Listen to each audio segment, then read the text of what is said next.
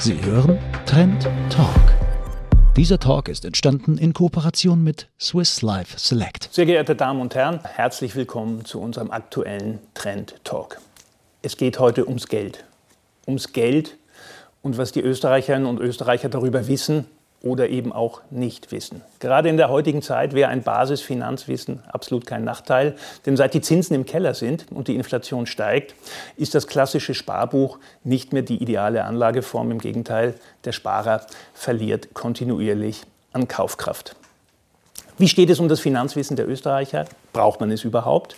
Und wenn ja, wenn man es braucht, wie steht es darum und wie ließe es sich steigern? Darüber möchte ich heute mit einer Expertenrunde diskutieren, zu der ich herzlich begrüßen darf Joachim Seebacher, Geschäftsführer des Finanzdienstleisters Swiss Life Select, Sonja Eppert-Pfeiffer, äh, Finanzberaterin und Vorstandsmitglied des Verbands Financial Planners und Johanna Meyer, Jungunternehmerin, hat eine eigene Agentur für Nachhaltigkeitsberatung.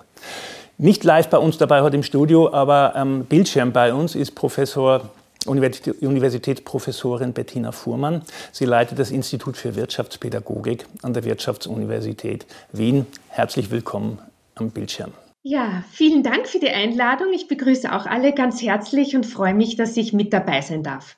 Für mich ist das heute eine Premiere, weil ich noch nie eine Finanzdiskussion moderiert habe, wo die Frauenquote so hoch war. Äh, eine interessante Entwicklung, die dem Finanzsektor sicher gut tut nachdem der Herr Seebacher in der absoluten Minderheit ist, und da soll er auch als erster dann die Frage bekommen, damit die Minderheit zu Wort kommt entsprechend. Herr Seebacher, anderes, ja. Herr Seebacher, eine aktuelle Befragung des Bankenverbandes für den Bankenverband hat ergeben, dass drei von vier Befragten sagen, sie kennen sich gut bis sehr gut mit Finanzthemen aus. Wie ist Ihre Erfahrung äh, als Finanzdienstleister? Ja, es ist ein interessantes Ergebnis der Studie. Wir haben vor eineinhalb Jahren, zu Beginn 2020, eine ähnliche Umfrage gemacht äh, über das Finanzwissen der Österreicherinnen und Österreicher. Und auch da haben wir als Ergebnis bekommen, dass die Österreicherinnen ihr Finanzwissen an und für sich eher als gut einschätzen. Ähm, Aber das der, ist Wunschdenken, oder? Ja, aus der Praxis heraus würde ich sagen, ja, es ist ein begrenztes Wissen da, aber wenn es dann in die Tiefe geht, wird es schwierig. Ja, also das ist die Erfahrung, die wir gemacht haben.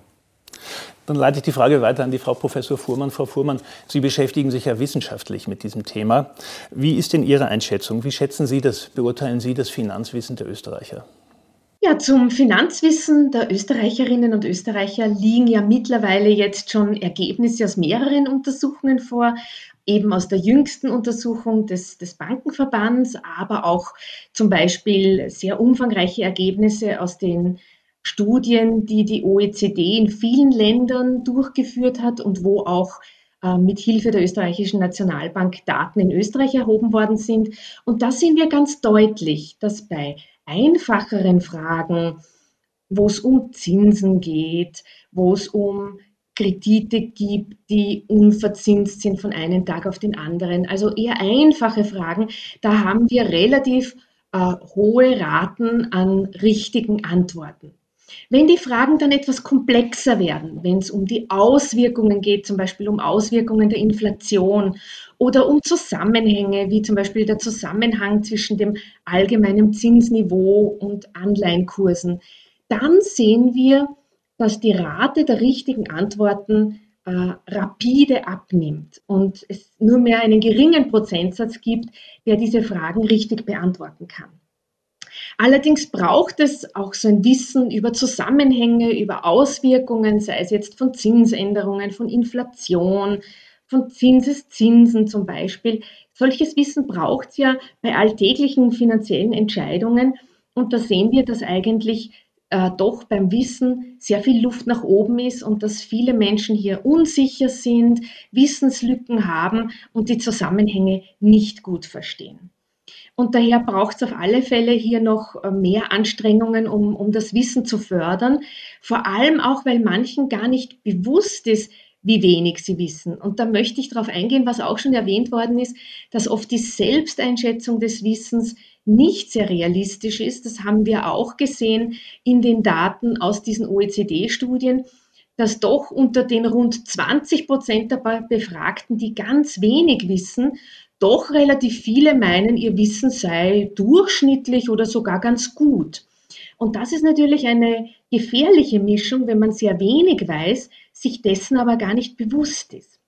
Und dazu kommt jetzt noch etwas, was ich äh, mit Studierenden von mir in der Wirtschaftspädagogik auch herausgefunden habe, dass viele Menschen zwar so ein Grundlagenwissen haben, aber ihnen nicht bewusst ist, was sie jetzt tatsächlich tun können, wenn bestimmte Situationen eintreten, wie zum Beispiel jetzt gerade eine, eine Phase von höherer Inflation, wo zwar viele durchaus ganz gut erklären können, was Inflation ist, was das bedeutet, aber ihnen nicht bewusst ist zum Beispiel, wo sie selbst betroffen sind oder sie selbst der Meinung sind, dass sie gar nichts tun können. Also dass sie jetzt sozusagen sowieso nichts ändern müssen an ihrem Verhalten, weil eine Änderung auch nichts bewirken würde, keinen, keine positive Auswirkung hätte. Frau Mayer, Sie sind Vertreterin einer jungen Generation. Sie hatte gute Ausbildung, verdient jetzt erstmals Geld, hoffe ich jedenfalls, seit einiger Zeit mit Ihrer Agentur. Das heißt, Sie sind jetzt eigentlich erstmal, Sie und Ihre Bekannten sind erstmals in der, in der Phase, wo man sagt, okay, es bleibt ein bisschen Geld über. Ich kann mir vielleicht Gedanken machen über das Thema Geldanlage oder Vorsorge. Wie ist das bei Ihnen? Ist das ein Thema in Ihrem Freundeskreis? Wie ist das? Ja, ist Thema. Ähm, aber ich glaube, es ist so ähnlich wie das, was Sie gerade gesagt haben. Die Selbsteinschätzung ist, also wir sprechen drüber, es ist Thema, aber wirklich, wenn es dann um Umsetzung geht und, und Hands-on, das ist einfach ähm, noch nicht dieser Schritt gesetzt. Wir wissen alle, dass Pension, vor allem die staatliche Pension, uns nicht ähm, über Wasser halten wird. Wenn wir denn mal eine bekommen, unsere Generation und auch noch die, die nachkommende Generation, schaut sie nicht sehr rosig aus, was Pensionen betrifft. Und da müssen wir einfach Selbstverantwortung zeigen und schauen einfach, wie wir, wie wir für uns selbst vorsorgen können. Und das ist ein Thema jetzt. Und gerade wenn man eben in einem Lebensabschnitt ist, wo man anfängt für sich selber Geld an, an, anzusparen und vielleicht auch ein bisschen mehr zu verdienen, wo man vorausschaut und mal denkt, ja, vielleicht will ich eine Familie gründen. Also das ist schon Thema, ja, Vorsorge und natürlich auch, was passiert mit meinem Geld und wie gehen wir damit um. Aber ich glaube, es ist mehr dieses, wir denken darüber nach, ähm, aber es wirklich so zu tun, da ist sehr viel Unsicherheit noch da und vor allem fehlendes Wissen. Frau Eppert-Pfeiffer, äh, Sie sind ja Vorstandsmitglied des Verbands der Financial Planners, der sich ja sehr bemüht um die Weiterbildung und Qualifikation der Berater. Was können Sie jetzt tun, um der Frau Mayer und Ihren Bekannten sozusagen da weiter zu helfen beim Thema Finanzanlage? Was gibt es für Hilfestellungen? So wie Sie gesagt haben, der Verband der Financial Planner steht für qualifizierte Beratung, für ganzheitliche Beratung. Das heißt, der Kunde steht in der Beratung im Mittelpunkt, seine Wünsche, seine Ziele, so wie Frau Mayer gesagt hat, Thema Pensionsvorsorge, Sparen für die eigene Immobilie. Und wir vergeben in verschiedenen Bereichen Zertifikate für Finanzberater und Finanzplaner.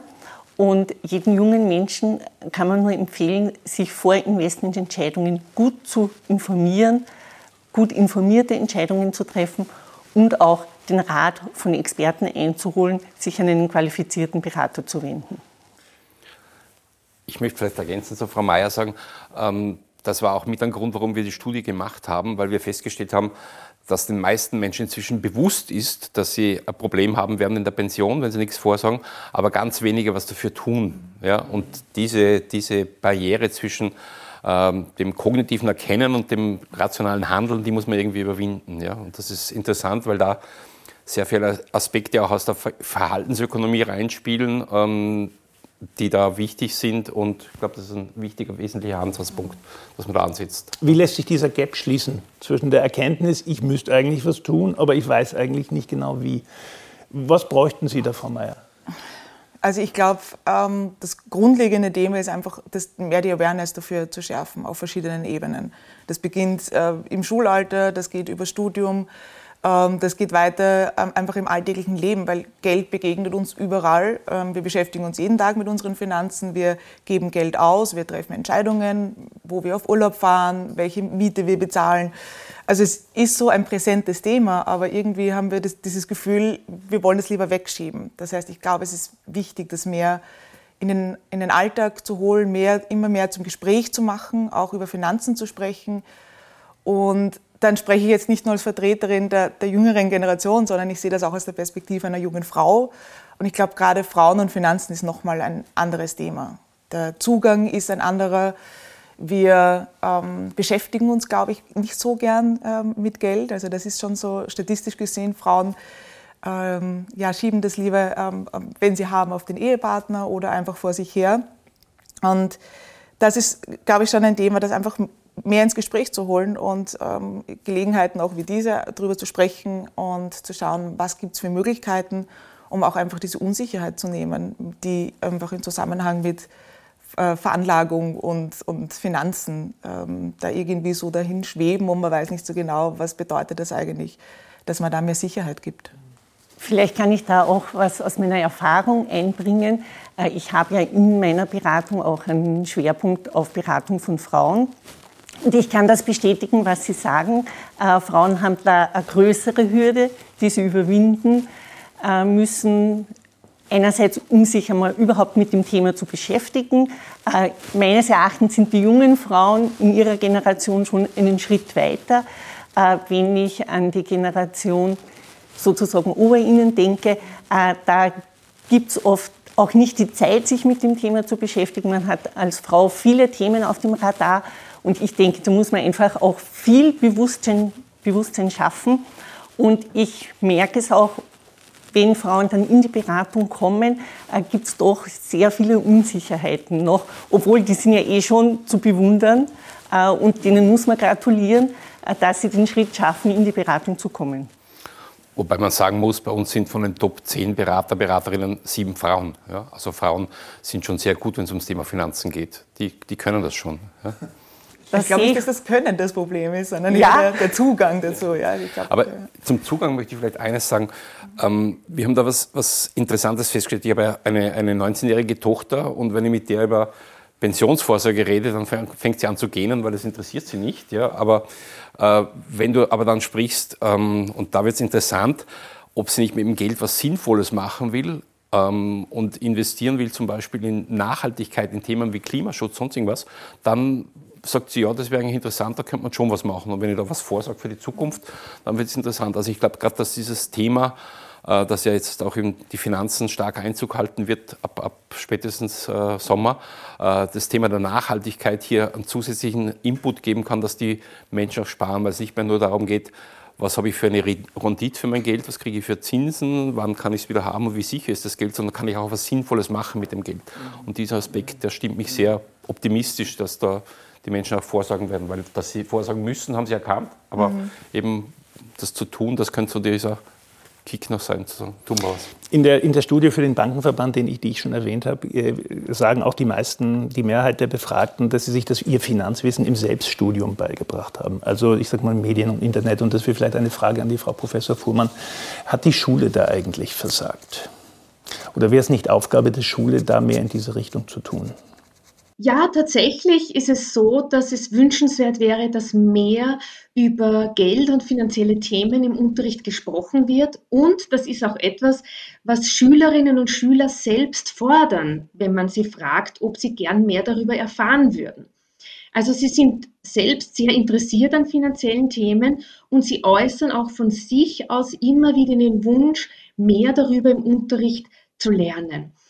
Und das ist auch aus meiner Sicht wichtig, weil wir uns nicht darauf verlassen können, dass die Jugendlichen zu Hause äh, kompetente Ansprechpartner oder Ansprechpartnerinnen haben, mit denen sie sich über Geldthemen austauschen können. In Wahrheit ist es so, dass wenn man in der Schule diese Themen nicht behandelt oder nur streift, dass dann die Ungleichheit, die vorhanden ist zwischen Schülerinnen und Schülern, die einerseits aus einem Haushalt kommen, wo über solche Themen gesprochen wird, andere jedoch aus einem Haushalt kommen, wo nicht darüber gesprochen wird, vielleicht die Eltern selbst wenig Ahnung haben, dass diese Ungleichheit einzementiert wird und nicht verringert wird.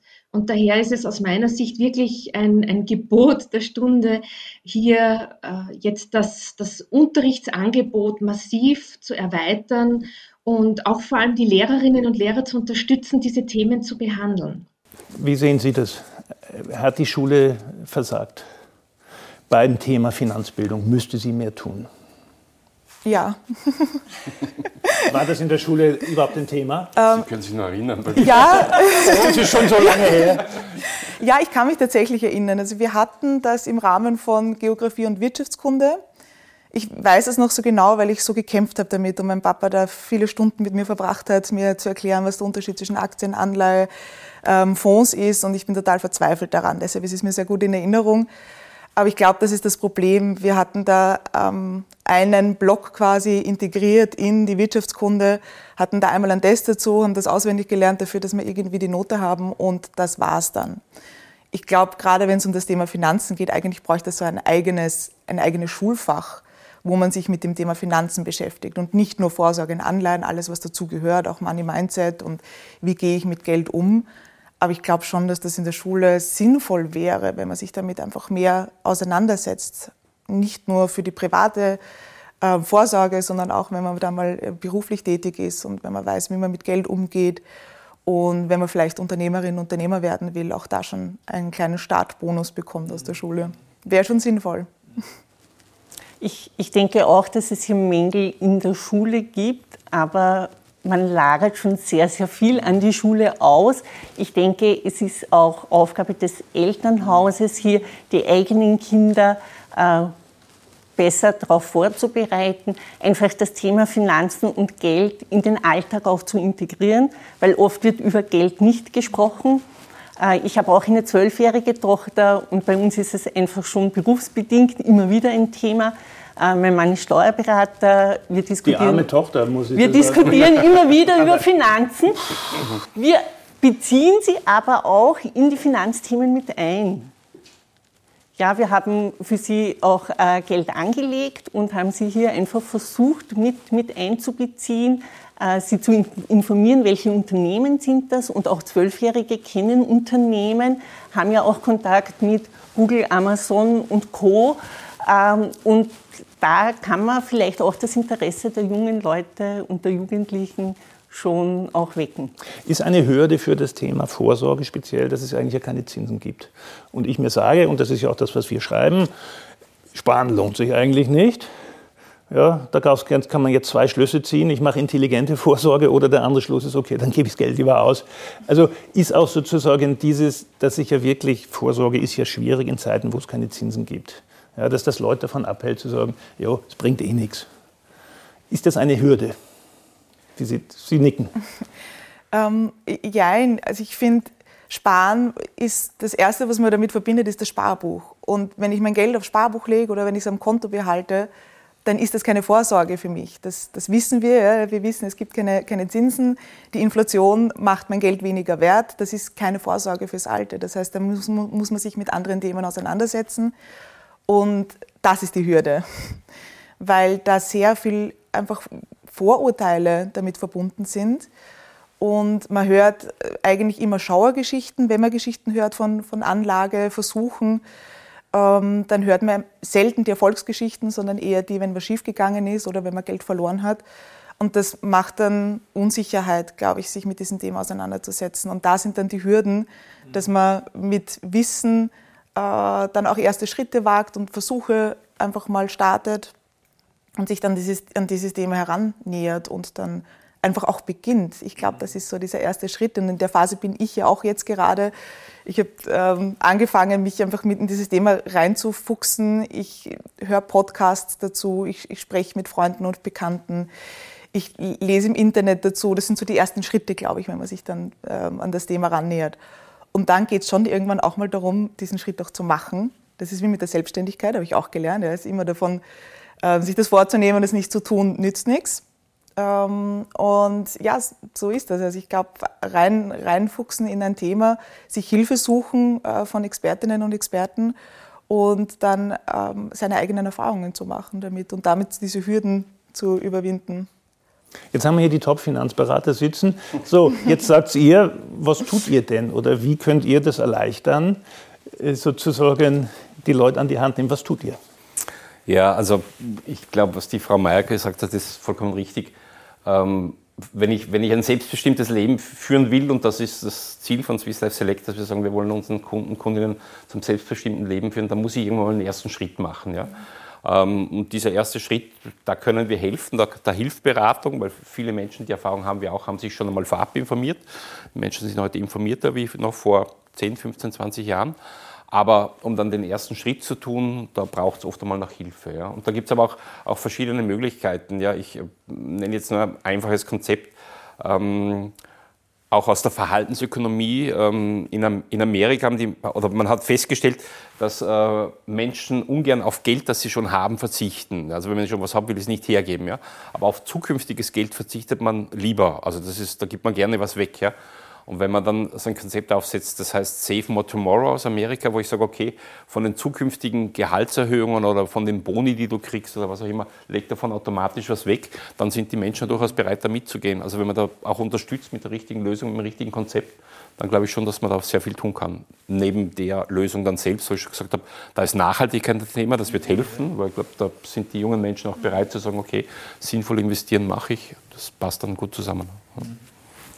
Jetzt ist natürlich das Thema Vorsorge für 20-Jährige, mit 20-Jährige, äh, Ende 20-Jährige äh, relativ weit entfernt. Umgekehrt ist so, ich habe einen 23-jährigen Sohn und da ist natürlich Bitcoin, Kryptowährung äh, ein großes Thema. Das Interesse der Jugend ist da, aber wie kann ich das sozusagen jetzt gescheit irgendwie kanalisieren? Das ist ja die Herausforderung.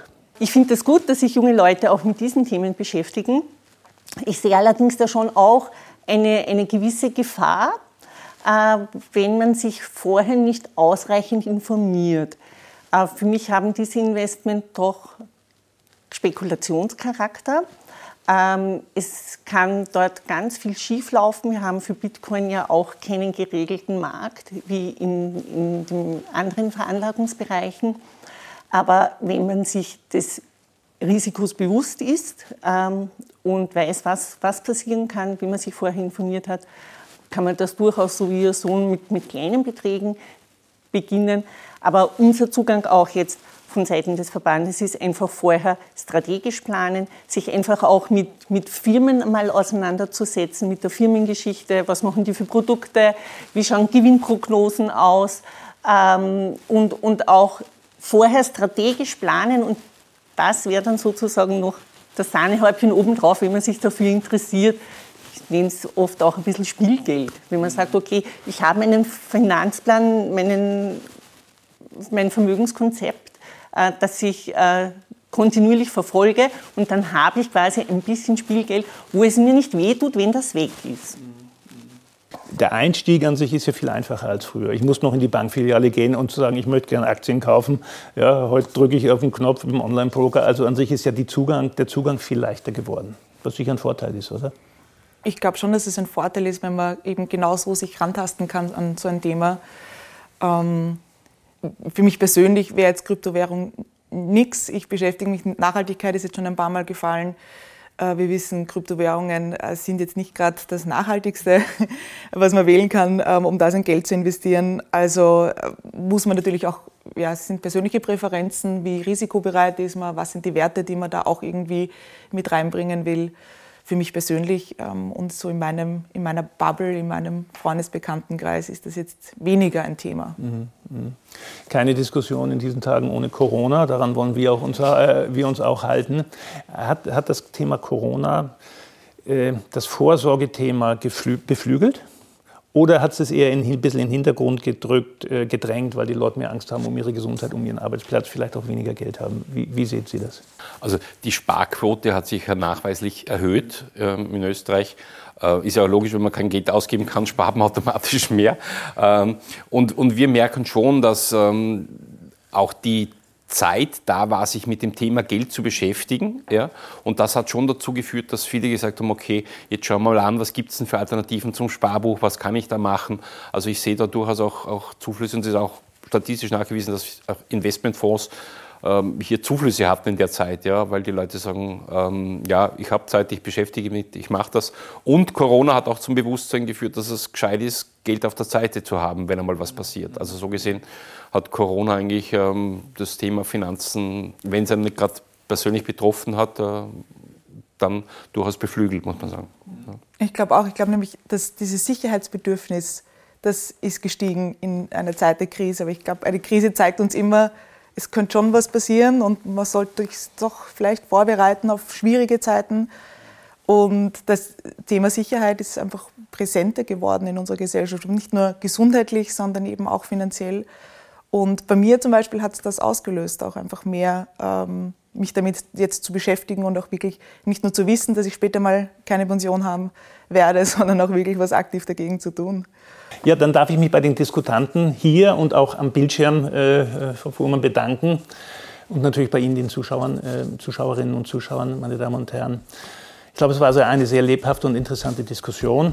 Wenn wir Ihnen das Thema Geldanlage ein bisschen näher bringen konnten und Sie vielleicht erstmals drüber nachdenken, freuen wir uns. Noch mehr würden wir uns freuen, wenn Sie nicht nur drüber nachdenken, sondern dann auch einen Schritt tun, sozusagen in diese Richtung. Vielen Dank für Ihr Interesse. Ich freue mich, dass Sie dabei waren und bis zum nächsten Mal. Auf Wiedersehen.